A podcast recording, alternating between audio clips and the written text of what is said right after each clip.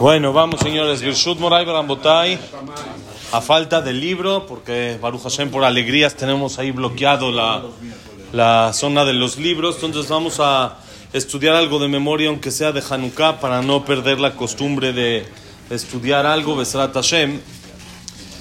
En la perashá de la semana pasada leímos que Jacob olvidó unos, uno, un frasquito, unos, unos botecitos chiquitos del otro lado del río y entonces tuvo que regresar por ellos, o quiso más que tuvo, quiso regresar por ellos y entonces fue donde se encontró al ángel, al ángel de Esab, o según algunas opiniones el ángel Mijael, que peleó con él, lo venció y ahí fue donde conocemos toda la historia de que le reconoció las Berajot, le reconoció que él era primogénito, etcétera y así logró Jacob conseguir otra vez ese frasquito chiquito que se le había olvidado.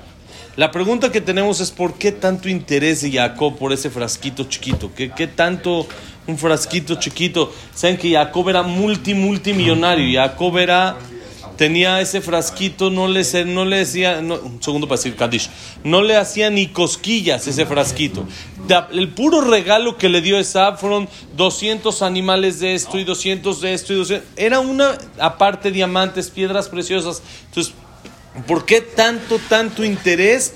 por el frasquito chiquito este que Jacob tenía, que quería regresar por él. La Gemara dice, de acá aprendemos que para los tzadikim es más preciado su dinero que su cuerpo mismo. ¿Cómo puede ser? Toda la vida nos han enseñado lo contrario. Es más importante la persona, el, el, cuerpo mismo, la persona que se cuide, no por él. Luego una persona me dijo el otro día, lo principal es el dinero, la salud va y viene. ¿Qué más? La salud va bien, lo principal, el dinero luego para que vuelva a venir es difícil. Entonces que Jacob vino era así, de esa ideología es lo que tenemos que entender. Vamos a decir Kadish, ahorita lo contestamos. Bueno, entonces para contestar esto, vamos a entender un poquito con la historia de Hanukkah. Todos saben la historia de Hanukkah, la trae la Gemara en el Tratado de Shabbat, la repite el Rambam Maimónides, y está en varios lugares, está escrito que después, cuando había un dominio griego sobre los Yudim, saben de que el dominio griego fue más de 50 años.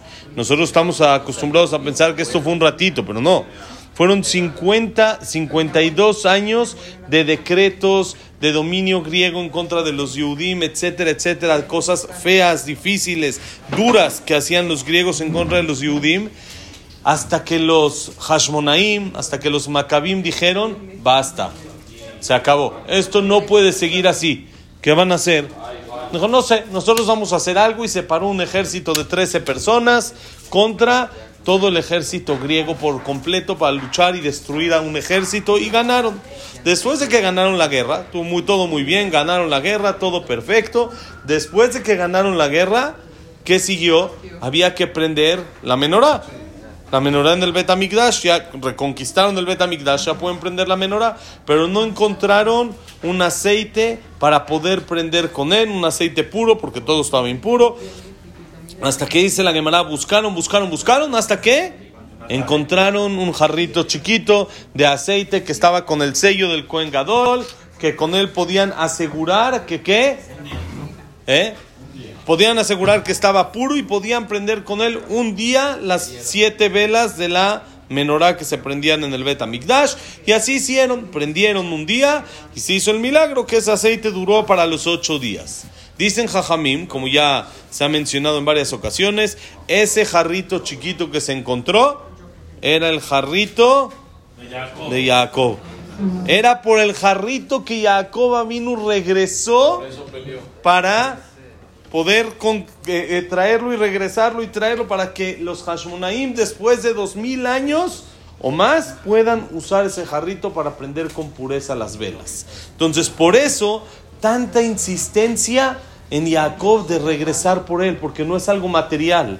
Ese dinero de Jacob lo quería convertir en espiritual. Y como ya hemos mencionado varias ocasiones, el trabajo del Yudí en este mundo es convertir lo material en espiritual. Uno come porque tiene que comer, pero es material, es físico. Digo verajá y lo convierto en espiritual.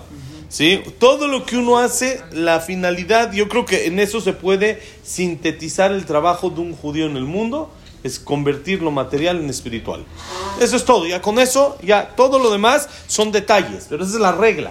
Cumpliendo esa regla, todo lo demás ya son detallitos chiquitos que hay que saber cómo aplicarlo para que se convierta en espiritual. Esto es conocido y esto es sencillo, eso es algo famoso. Lo importante acá, miren qué increíble. Jacob vino, regresó por unos jarritos chiquitos. ¿Qué, ¿Qué, simbolizan estos jarritos chiquitos? Que aunque es un paso chiquito el que estás dando, no lo desprecies. Uno dice, ya, chiquito, no pasa nada. No tenemos que, bonito día Jacob, no tenemos que valorar esto chiquito, no pasa nada si lo tenemos, si no lo tenemos. ¿Qué más da si yo voy a estudiar hoy 20 minutos? ¿Qué, qué, qué hice? 20 eh, minutos de estudio, 20 horas tenemos lo que hablar. Eso se va sumando. Pero 20 horas tenemos lo que hablar. Si estudio 20 horas al día, bueno, entonces le echo ganas. ¿Qué va a hacer si cuido un poquito mejor el Shabbat? ¿Le voy a ganar algo? No, eso mismo. Ese es el Yetzer Arán nos trabaja para que pensemos que las cosas chiquitas que hacemos no valen nada. Para minimizar nuestro esfuerzo y nuestro trabajo en las cosas espirituales. Jacob vino se regresa a buscar unos jarritos chiquitos, porque dijimos, esos chiquitos, esos jarritos representan la espiritualidad, representan las velas de Hanukkah. Si representan las velas de Hanukkah, es algo que parece chiquito, pero miren qué enorme se hizo. Miren lo que hasta hoy en día ese jarrito chiquito que Jacob vino regresó, ¿qué provocó? años y años y años que Yehudim seguimos prendiendo ocho días las velas de Hanukkah. Años enteros, un esfuerzo por algo chiquito. ¿Y qué pasó? Ellos tenían para prender un día, que era algo chiquito. ¿Qué podían ellos decir? Ya, igual, mañana ya no vamos a tener con qué prender. ¿Para qué? ¿Qué, caso que hoy prenda? ¿Qué, ¿Qué, necesidad que hoy prenda si sé que mañana no? Me espero ocho días que necesito para hacer el aceite. Y entonces prendemos ya todo corridito, todo seguido, ¿no? Uno acostumbra a decir, ¿para qué vengo un día y luego tengo que salir una semana y después ya, mejor, hoy no. La semana que ya regrese de vacaciones, que esto ahora sí vengo. No, un día también vale oro. Un día también vale muchísimo. Cada esfuerzo chiquito, que parece chiquito que la persona hace, es muy valorado y muy querido ante los ojos de Boreolam es muy querido y es muy grande, porque eso chiquito Hashem lo sabe hacer enorme. De ese día chiquito que prendieron, se hizo el milagro enorme de que duró ocho días. Lo chiquito Hashem lo hace grande. ¿Saben ustedes de que cuando se hizo la inauguración del Mishkan, vamos a empezar a leer mañana, todo Hanukkah vamos a leer la inauguración del Mishkan. Cada día el príncipe de una tribu traía un sacrificio. Un sacrificio, otro sacrificio. Cada día el príncipe de otra tribu durante 12 días. Así se hizo la inauguración del Mishkan. Pasaron los 12 días y Aarón se sintió feo. Su tribu no participó. Su tribu no participó porque Leví no está. Es Efraim y Menashe en vez de Leví. Entonces no hay príncipe, no hay presidente de la tribu de Leví. No participó la tribu de Leví. Aarón se sintió Dijo, oye, yo no participé. Le dijo a Hashem, tranquilo, lo tuyo es más grande que lo de ellos, porque tú vas a aprender la menorá. Y la menorá nunca se va a anular, porque los korbanot se anulan. Hoy que no hay Betamigdash, no tenemos korbanot, pero la menorá le dijo a Hashem Aarón, no se va a anular, porque va a llegar un tiempo en que aunque no haya Betamigdash, va a haber Hanukkah. Y con ese Hanukkah se va a recordar como tu inauguración del Mishkan. Aarón se sintió. Dijo, yo no hice, quiero hacer. Pero ya, ¿qué más? Es algo chiquito, un corbán. Tú vas a hacer los corbanos todos los días. Todos los días el que iba a hacer los corbanos, ¿quién, ¿quién el que hacía todo el sacrificio de Kippur? Todo el servicio de Kippur, ¿quién lo hacía? Aarón. Ni siquiera podía ser un Cohen normal, tenía que hacer el Cohen Gadol. Aarón, entonces, ¿qué, qué? hoy no participaste. En Kippur vas a tener tu. Ahí vas a ser el protagonista, vas a tener tu momento. Ahí va a ser tu, tu día. Y cada año, cada Kippur, eso es una vez. Aarón dijo, no, cada cosa chiquita que yo quiero, vale. Cada cosa, por más chiquita que parezca, si es espiritual, tiene muchísimo valor. Y no la desprecies, no menosprecies aún lo chico que haces, porque lo chico lo puedes convertir en enorme. ¿Qué hizo Hashem?